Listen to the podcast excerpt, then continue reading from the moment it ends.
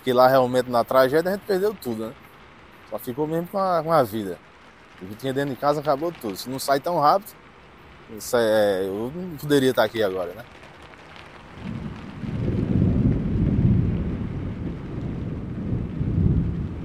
Eu estava em Juqueí, que eu tinha recebido o alerta como tinha chovido muito, na minha casa lá que tinha né, caído um, um pedaço na minha casa. Quando deu por volta de meia-noite e meia, mais ou menos, uns colegas me ligou falando que minha embarcação estava sendo arrastada.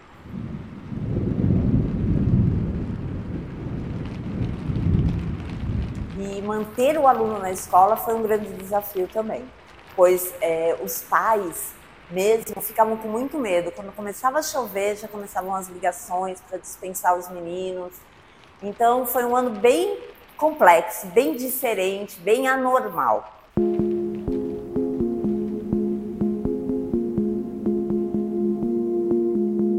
Existe só uma maneira de homenagear aqueles que nos deixaram: é seguir em frente. É trabalhar agora para que nunca mais aconteça alguma, alguma coisa parecida do que aconteceu. É trabalhar para quem perdeu tudo, tenha tudo de volta.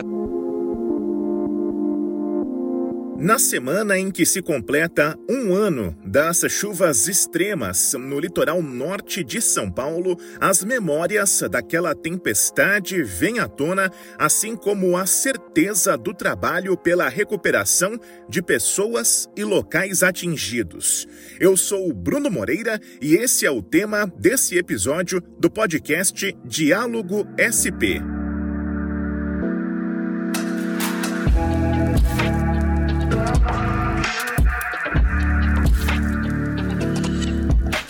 O primeiro ano, depois daquela chuva histórica, foi marcado por uma ação do governo de São Paulo que simboliza a certeza do trabalho pela recuperação. Em São Sebastião, o governador Tarcísio de Freitas entregou 518 moradias no bairro Baleia Verde para famílias que perderam as suas casas.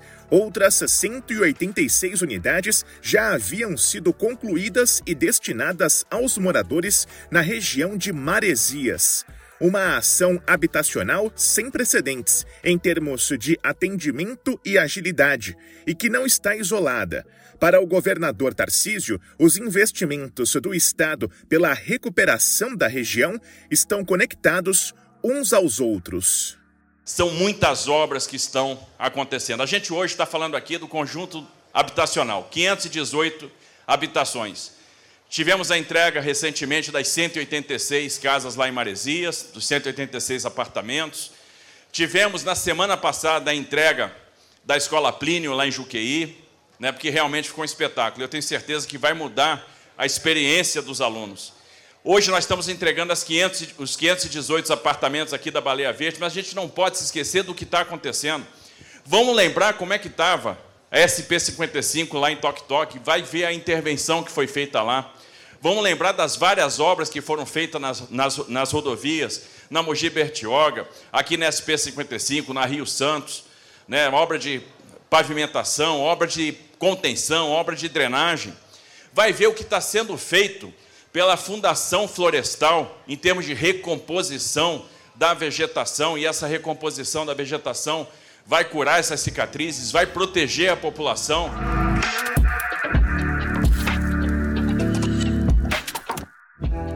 Agora na Vila do Saí tem uma obra grande sendo feita lá de contenção, então são barreiras né, que vão ajudar, barreiras dinâmicas que vão ajudar a conter movimento de massa, uma grande infraestrutura de drenagem, ou seja, tem muitas obras que estão em andamento nesse sentido.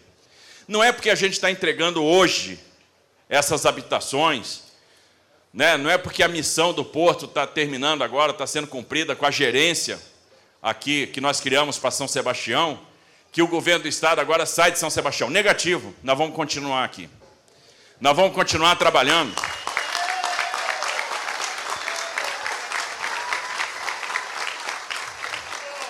Porque a gente sabe que tem mais 256 apartamentos para a gente fazer na Topolândia que nós vamos fazer. E já estão em licitação. Então nós vamos continuar. A gente sabe que ainda tem pessoas na Vila de Passagem que vão receber moradia. A gente vai continuar trabalhando aqui com a Sabesp, que está investindo para levar saneamento básico para São Sebastião. A gente vai levar água potável, a gente vai levar esgoto, tratamento de esgoto. Então a Sabesp não vai deixar São Sebastião, pelo contrário, vai intensificar seus investimentos. A gente sabe que tem que continuar investindo em drenagem, tem que continuar investindo em rodovia. Como eu disse no início, a recuperação passa pelos locais atingidos e pelas pessoas. A família do porteiro Ailton Nogueira dos Santos faz parte dos moradores das unidades entregues na Baleia Verde. Eles residiam na Vila Saí e tiveram a casa atingida pelo deslizamento. A lama invadiu a parte da frente e ultrapassou as janelas. Eles fugiram do local pulando o muro dos fundos da residência. A partir de agora a vida vai ser outra, né? Uma vida, uma nova vida, né? Um novo recomeço, uma nova vida. E a gente vê está, né, quando chove ali na, na Vila Sair, a gente chove, é obrigado a gente sair de casa, entendeu? Então aqui eu creio que vai ser bem mais, né, a família da gente, né? Vai ter mais paz, né? Quando chover a gente fica mais, né, para dormir sossegado, né? E lá na Vila Sair a gente não tá em, assim, quando chove é obrigado a gente sair correndo, né? Então aqui eu creio, se Deus quiser, a família da gente vai ter paz, né? local que não é de risco. Né? Para algumas pessoas, a recuperação vem na forma de uma casa nova, para outras, com apoio para reerguer os negócios. O pescador de camarão, Rodrigo Santos, perdeu o principal meio de sustento com as chuvas. Seus dois barcos foram danificados. Uma linha de crédito emergencial para pescadores, por meio do Fundo de Expansão do Agronegócio Paulista, abriu caminho para um recomeço a ajuda do governo foi muito boa, que o, o pescador é muito bom para o pescador, porque assim você acaba reconstruindo o seu sonho de volta, querendo ter seu sonho de volta, entendeu? Que nem eu tô ali, tô com a embarcação, vou começar começando tudo do zero de novo, mas é, é luta, né? Comprei madeira, né? Todo tipo, as madeiras da embarcação que eu precisava eu comprei, é, todo o material que vai ser usado na embarcação, como cola, rejunte, prego, parafuso, para fazer a casaria, a armação. Eu utilizei o, o, o dinheiro para fazer isso. Lembra que o governador Tarcísio comentou bem no começo do episódio sobre educação, volta do acesso às escolas? Exatamente antes, a Daniela, que é coordenadora pedagógica da escola Plínio Gonçalves de Oliveira, falou do ano diferente, complexo, que foi 2023. Pois bem, essa escola em Juqueí, para mais de 600 alunos, foi reconstruída e também entregue pelo governo paulista. Os alunos puderam iniciar o ano letivo já na nova unidade. E se antes o sentimento era de receio, houve só a estudante Eduarda Moraes da Silva, de 16 anos. Vai ser um lugar muito reconfortante pra gente. Eu acho que é isso que a gente tá esperando depois da tragédia toda, num local devastador e assustador pra gente. Um local velho. Isso é novo, colorido, vida. Eu acho que isso nos traz esperança para querer continuar. E é por isso que o governo do Estado de São Paulo não vai sair daqui. Vocês são muito importantes para nós. E o que a gente quer é que vocês sejam muito felizes.